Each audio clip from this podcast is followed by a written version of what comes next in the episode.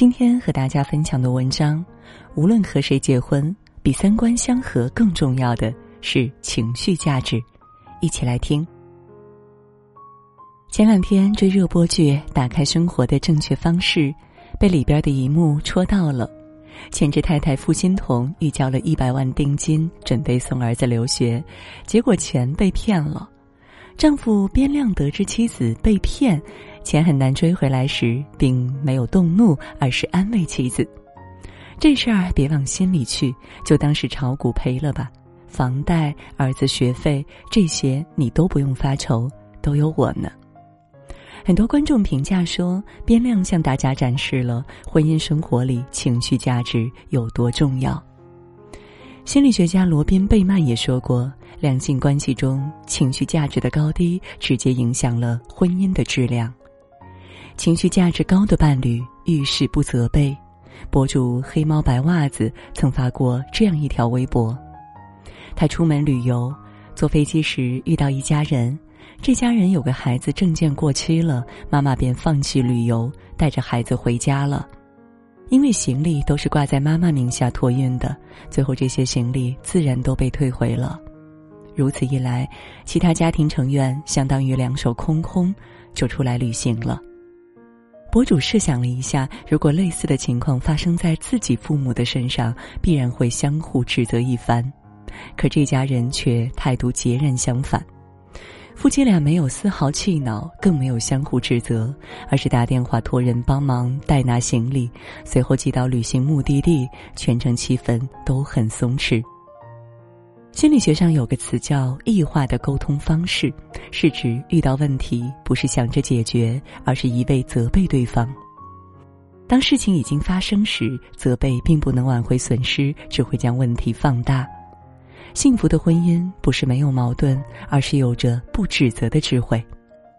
北京师范大学教授钱志亮也遇到过类似的一幕。有一次，他乘坐飞机出差时，旁边坐着一对年轻夫妻，带着几个月大的孩子。妻子抱着孩子，丈夫则在一旁安静看书。这时，孩子饿了，开始哭闹，妻子要给孩子冲奶粉，一时忙不过来。丈夫沉浸在阅读中，并没有注意到这一点。妻子对丈夫说：“显然，这个时候有比看书更重要的事要你做。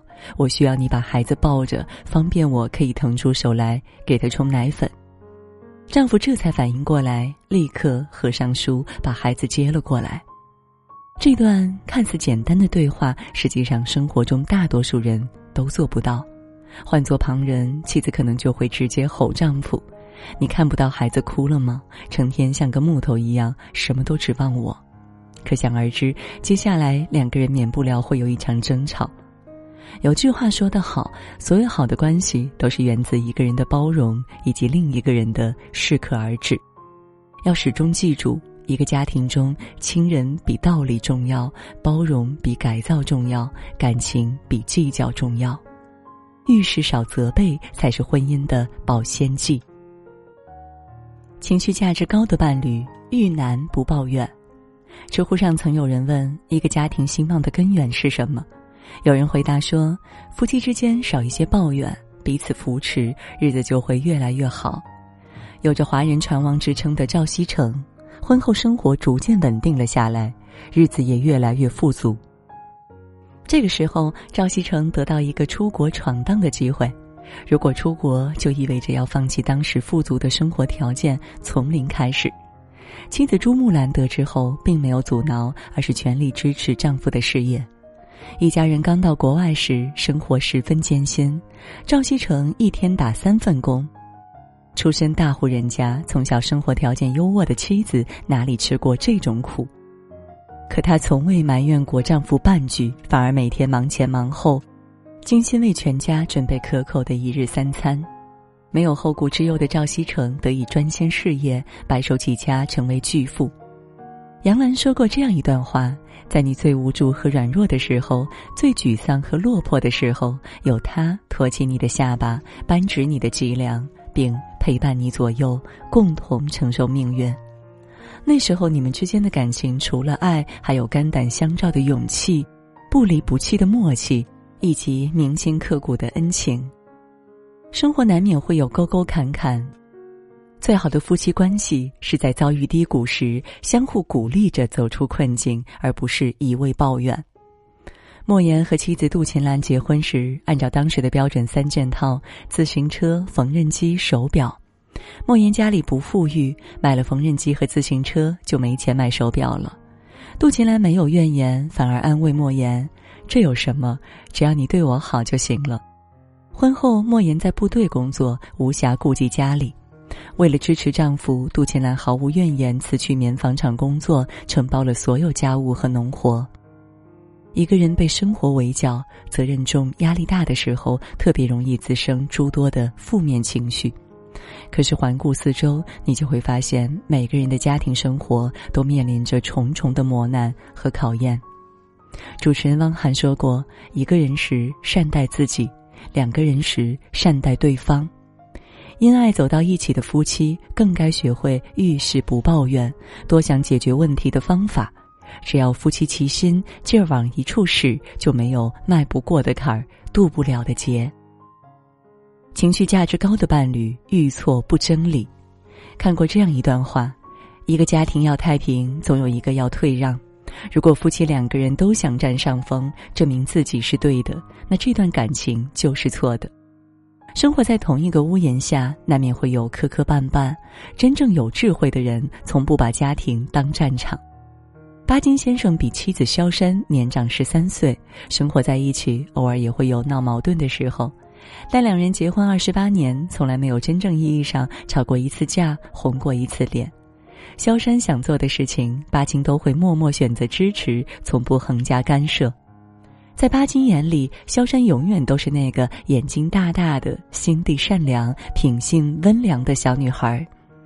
萧山曾深情告白巴金：“我的目光永远的跟随着你，我的心里永远有你。